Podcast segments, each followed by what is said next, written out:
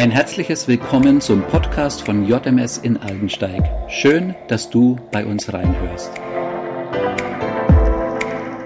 Das heutige Thema ist das größte Wunder Jesu. So im Alltag taucht immer mal wieder die Frage auf, warum man Jesus braucht. Reicht es nicht, wenn man getauft ist oder in die Kirche geht oder einfach nur ein guter Mensch ist? Nichts klaut, keinen umbringt, immer schön arbeitet oder viel Geld an sozial Schwache spendet.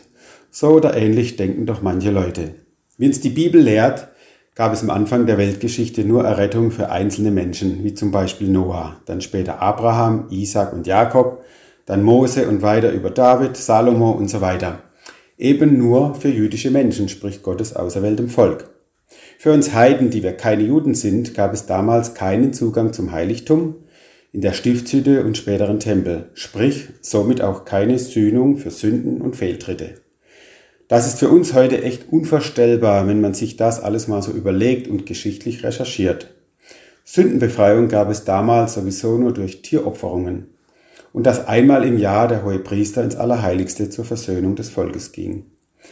Mit der Auserwählung Israels zeigt Gott der ganzen Welt seine Liebe, aber auch seine Heiligkeit und Treue zu seinem Wort. Ja, und wie sieht das aus und was bedeutet das für uns jetzt? Wir lesen, was der Evangelist Johannes schreibt in Johannes 3, Vers 16 nach Hoffnung für alle. Denn Gott hat die Menschen so sehr geliebt, dass er seinen einzigen Sohn für sie hergab. Jeder, der an ihn glaubt, wird nicht zugrunde gehen, sondern das ewige Leben haben. Gott hat nämlich seinen Sohn nicht zu den Menschen gesandt, um über sie Gericht zu halten, sondern um sie zu retten. Wer an ihn glaubt, wird nicht verurteilt. Wer aber nicht an ihn glaubt, über den ist das Urteil damit schon gesprochen. Denn er weigert sich, Gottes einzigem Sohn zu vertrauen. Oder?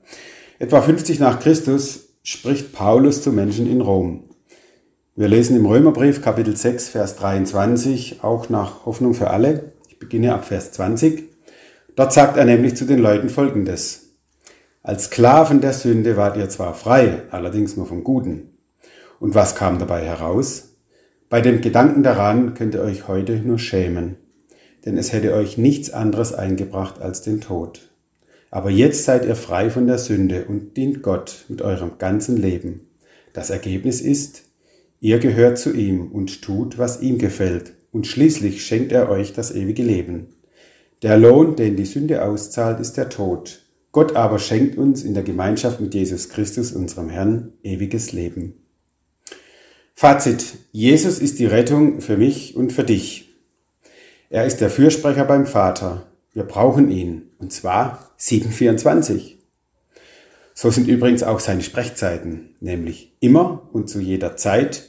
Und er hat immer ein offenes Ohr für komplett jedes Anliegen. In diesem Sinne sei gesegnet mit der Liebe Gottes.